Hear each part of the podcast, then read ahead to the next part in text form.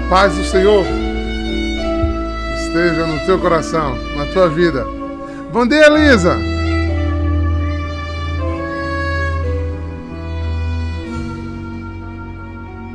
Oh, coisa linda, Beatriz.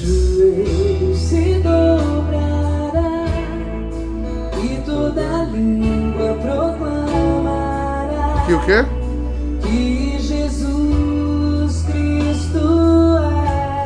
Senhor, queridos. Que noite abençoada tivemos ontem, hein? Todo joelho se dobrará e toda língua proclamará Proclame. que Jesus Cristo é O Senhor. o Senhor. As tempestades vêm e a gente diz o quê? Nada. Nada poderá me derrotar, pois minha força e vitória Tem um nome. tem o nome E é Jesus. Jesus. Você tem o buscado, querido? Busque.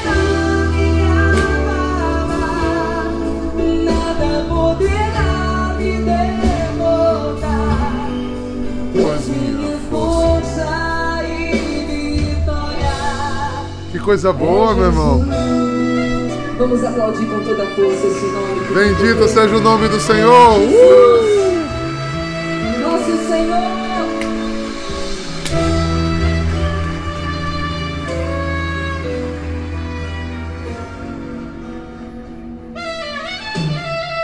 Quero viver tua palavra. Quero ser cheio do teu. Espírito, Mas só te peço, livra-nos do mal. Senhor, nos dá força para passar qualquer tentação que a gente viva hoje, em nome de Jesus.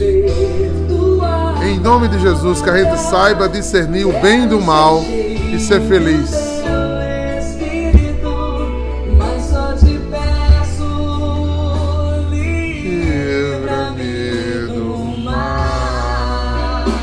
Canta comigo, povo santo. Nada, né, irmã Rosa? Nada poderá me avalar, nada.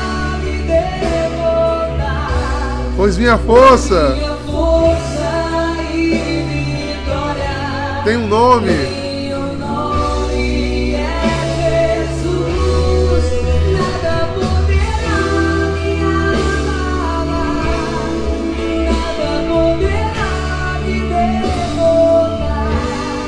Força minha força e vitória é Jesus. Cantemos o nome de Jesus que tem poder. Jesus em cada casa que está nos assistindo agora, que vai nos assistir depois. Cancelando todo o mal. O nome de Jesus em cada trabalho que está sendo executado agora, Senhor. O nome de Jesus sobre cada vocação que nasce e que permanece. Senhor, o teu nome está acima de todos os nomes. Que tu cresça, Senhor, e nós baixemos-nos a te adorar. Jesus. Jesus,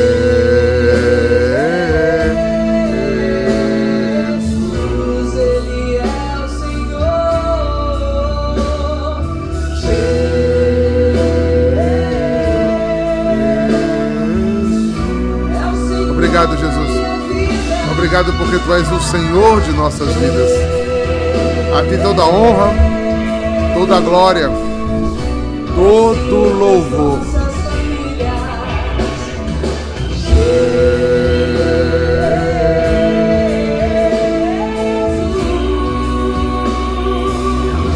Toma posse da presença dele. E nada poderá te abalar, nada. Pois tem um nome.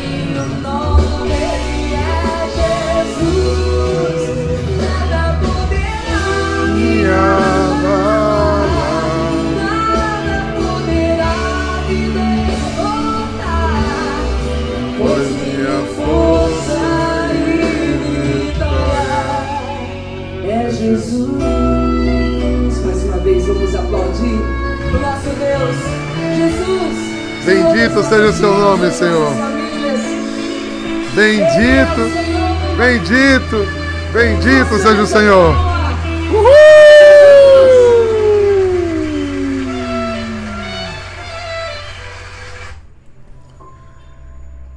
Eu queria começar dizendo que a vida ela tem assim alguns encantos impressionantes. E eles vêm todos legados e sustentados pelas nossas decisões.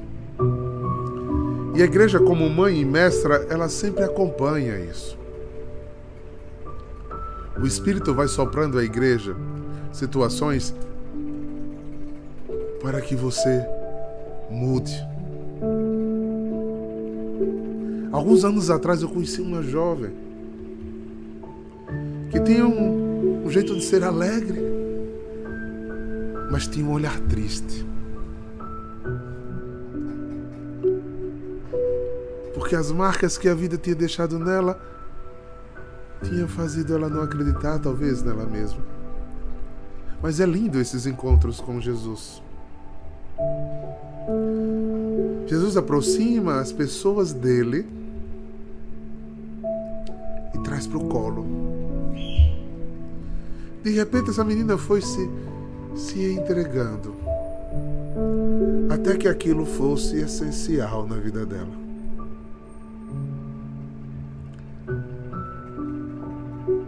Essa menina morreu e se tornou uma rosa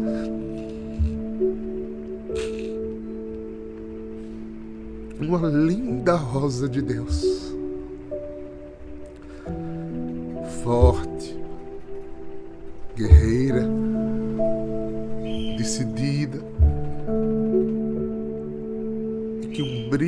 olhar quando reza que é encantador.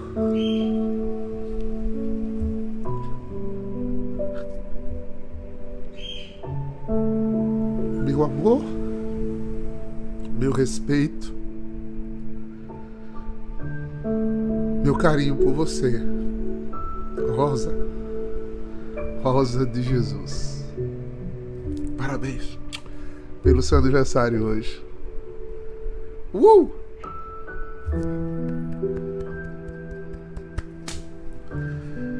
Pois bem, voltando aqui noite foi essa de ontem, gente do céu?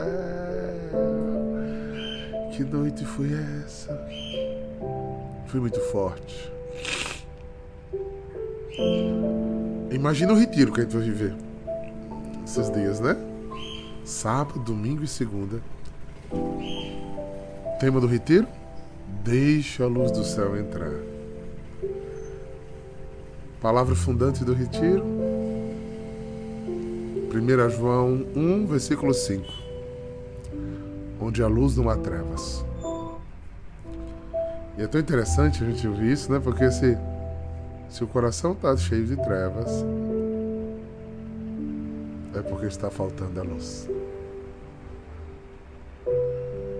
Que a gente possa ser iluminados. Como o nosso carnaval é outro, nossa embriaguez também. Vamos nos juntar para rezar no carnaval, né?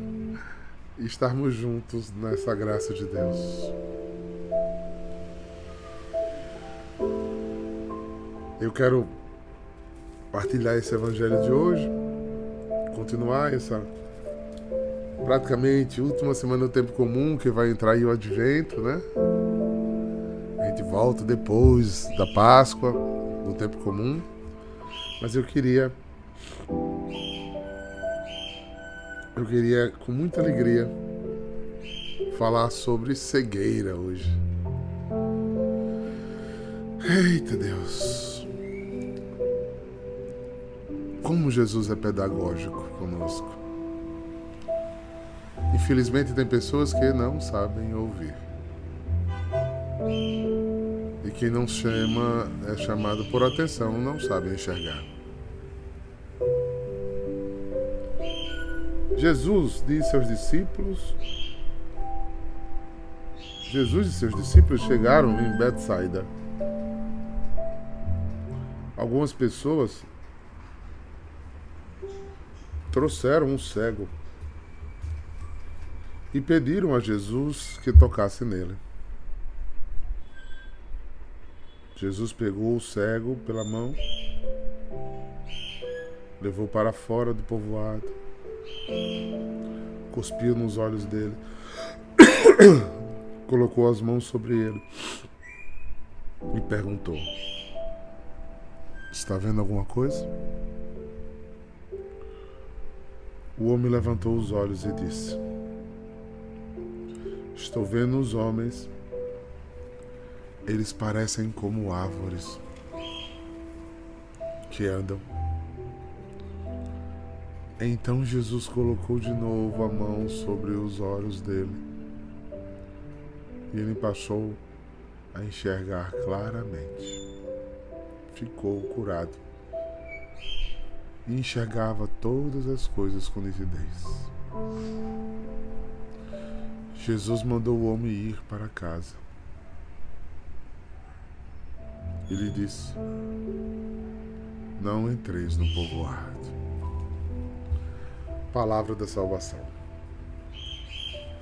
Glória a vós, Senhor.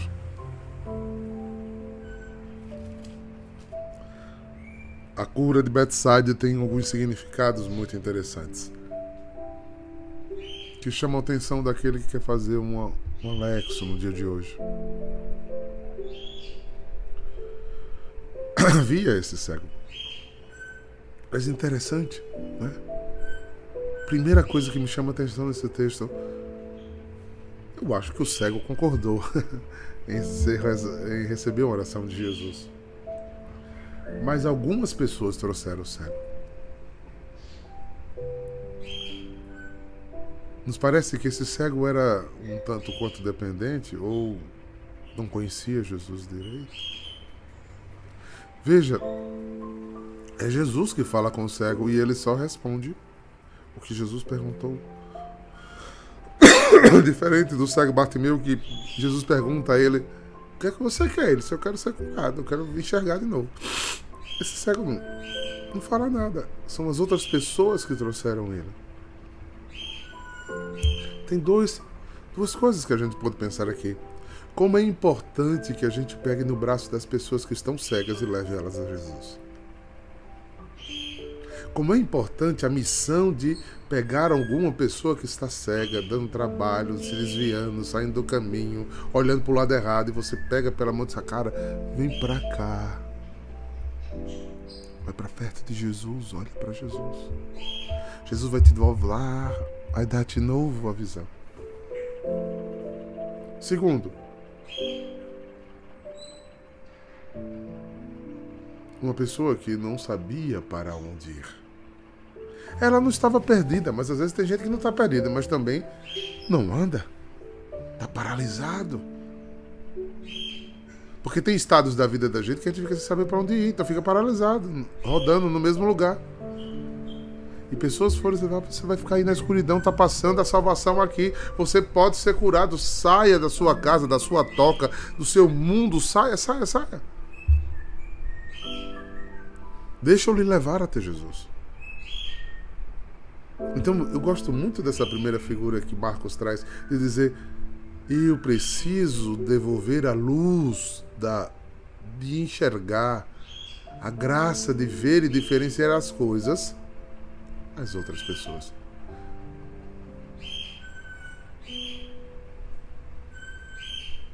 Sim, progredir, não regredir.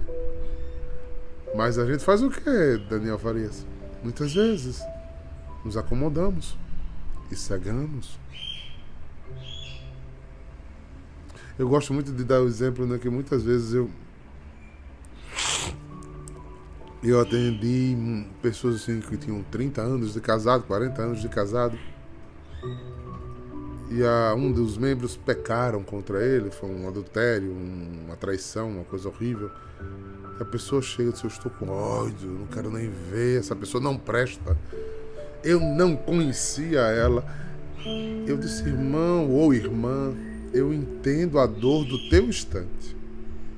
Mas deixa eu só fazer uma pergunta a você. Porque tem gente que sofreu a vida toda, realmente era ruim mesmo. Será que não houve nenhum momento bom? Quer dizer que essa pessoa, pessoa 30 anos te enganando que ela era ruim? Não será que durante a caminhada desses 30 anos ela cegou? Ela perdeu, deixou de ver a luz dos olhos. Se eu não cuidar bem da minha vocação, eu vou cegando para ela e eu esqueço o amor e a aliança que me fez fazer com ela. Eu não tenho vergonha de dizer que há anos atrás acho mais de, uns 18 anos atrás. Eu um dia quis bater a toalha, dizer eu vou deixar de ser diácono. Eu tinha cegado as promessas que Deus tinha me dado. Eu tinha deixado as mágoas me invadir o coração. Eu desviei, esfriei e não rezei dentro da igreja, celebrando esse período. Eu fazia seis celebrações por domingo mas meu coração estava sofrido. Sabe o que aconteceu? Algumas pessoas me pegaram e me levaram para Jesus. E numa oração aqui nesse terraço dessa casa, as escamas dos meus olhos caíram e eu voltei a enxergar.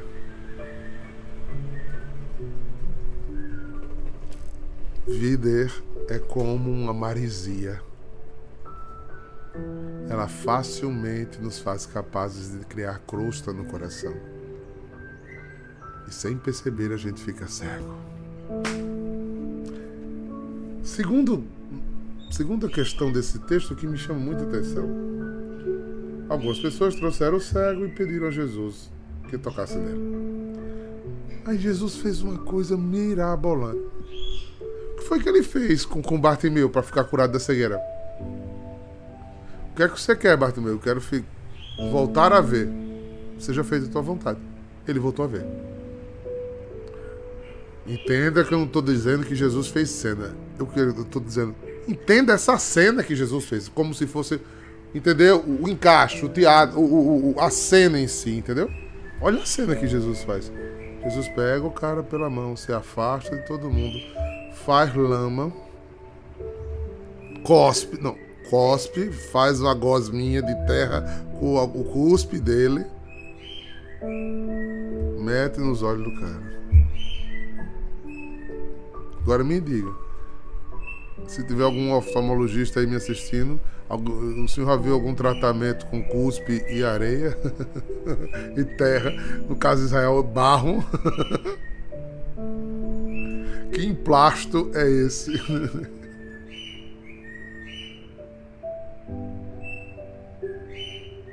por que Jesus fez esse. Essa, eu não vou chamar de cena que fica estranho, né? Parece que está encenando de um jeito ruim. Por que Jesus fez essa liturgia, né? Por que ele fez esse ritual, né, para primeiro curar? Algum significado profundo tem. Nós podemos ir para muitas possibilidades. Mas meu coração hoje leva para uma, porque remete na Bíblia várias vezes coisas desse tipo. Elias chega lá na beira do mar que era amargo, a água era salgada, salobra, ruim.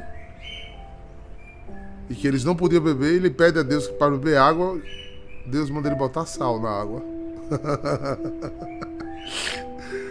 e a água fica doce. Não é? Jesus diz a Moisés, Deus diz a Moisés, Moisés, você vai enfrentar na época, o maior exército, a maior potência é, de exército do mundo, o Egito. Com bigas velozes, armas, espadas, flechas, escudos, capacetes. Aí Moisés disse, sim, eu vou, vou com o quê? Eles pegam esse pedacinho de pau e levam na mão.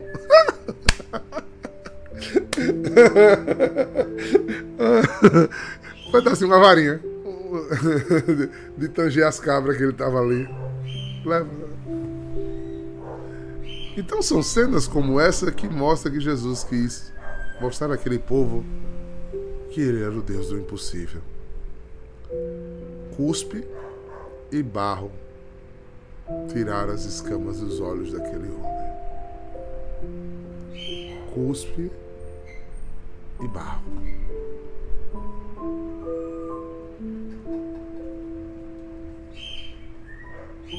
Mas sendo que a sequência dessa cura nos dá uma coisa muito interessante.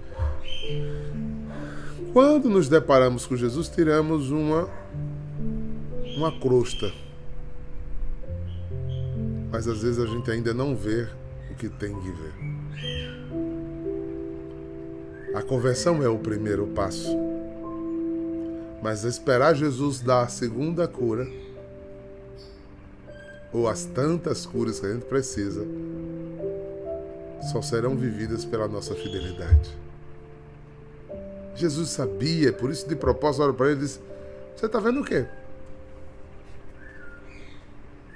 Homens como árvores andando. Porque quando a gente vem adoecido, cego do mundo, do pecado, de uma vida que leva da distância de Deus, quando olha esse bando de doidinho do Senhor, são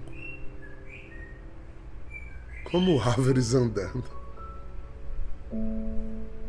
Quantas pessoas se empolgaram com o que a gente fez e viveu ontem no final daquela adoração? Mas quantas pessoas né, podem ter dito, né? Não sei se disseram, mas podem ter dito. Que loucura, um negócio de tomar chuva, ou adoecer.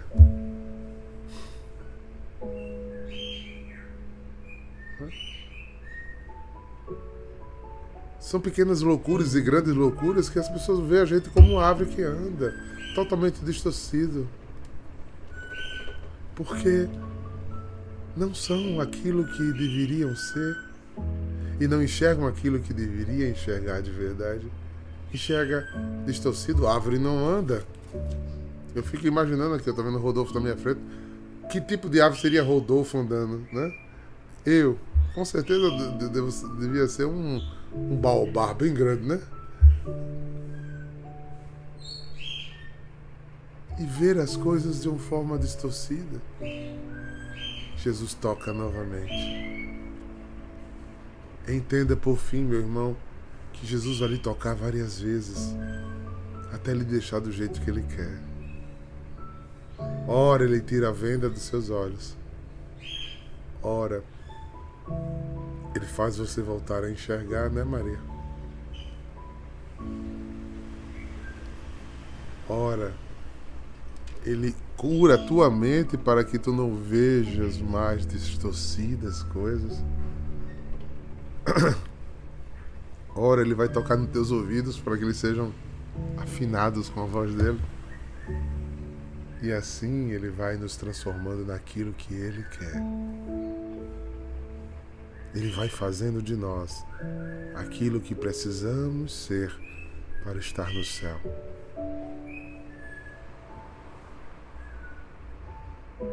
Deixar Deus tocar em mim e fazer a obra dele. A cada encontro, a cada adoração, a cada escuta da palavra, como um diamante, a gente vai sendo polido. Não sei se você sabe, o diamante é uma das pedras mais duras do mundo, né? ou se não é a mais dura. É muito difícil fazer a laptação de, uma, de um diamante. Dá muito trabalho não só pela porta estética, mas porque precisa de, de máquinas muito fortes, porque ele quebra as lâminas.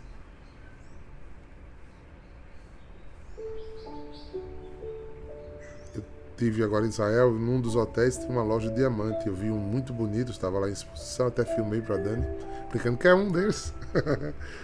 Aí eu perguntei ao homem quanto custava, cair para trás, né? Aí ele disse: este é muito especial, por isso esse preço. Ele levou cinco anos para se terminar. Cinco anos para lapidá-lo. Eu disse, por quê? Ele disse, porque ele é muito duro e difícil. E ele era uma pedra grande, né? Ele era desse tamanho, mais ou menos.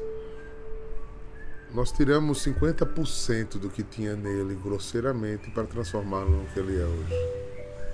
Eu imediatamente reportei isso para a Bíblia, né? Para nossa caminhada. É assim. Para que esse esse diamante valesse 190 mil euros. Não, mil dólares naquele. Ele levou cinco anos para ser feito. E muito trabalho. Somos diamantes preciosos para Deus. Mas leva muitos anos para a gente estar pronto. Para que realmente o nosso verdadeiro valor saia, desabroche. Porque a gente tem coisa dentro do nosso coração que a gente nem conhece. Os anos se passaram. E eu, quando às vezes leio, eu tenho, eu tenho o hábito de ter um diário, eu leio coisas que eu escrevia quando eu tinha 15, 16 anos. Eu não me conhecia, não sabia quem eu era. Né? E vejo como hoje o espírito está mais aquietado, porque eu fui ficando, me conhecendo, caindo, levantando, Deus tirando lasca. tirando 50% do que não prestava, mas eu acho que ele tirou uns 10, né? Falta um bocado de coisa para ele tirar ainda. É, então. Há que a gente precisa tomar decisões. A decisão de permanecer, a decisão de querer ser melhor, a decisão de mudar a decisão, como disse Daniel Farias há pouco, de não retroceder, de não voltar aos estados anteriores. De quando sentir que está começando a querer descer, dizer, ei, eu não nasci para descer, eu nasci para subir. Eu não vou para o Mar Morto, eu vou para Jerusalém. Mas cansa às vezes ir para Jerusalém. Cansa, você senta, descansa. O que é que ele faz? Ele dá pão eucaristizado para lhe sustentar. Aí você levanta e caminha de novo. Nessa caminhada a Jerusalém, temos todas as intempéries, inclusive às vezes cegueiras, mas corra para o médico dos médicos, não deixe a cegueira chegar. Porque aí você não vai saber para onde ir.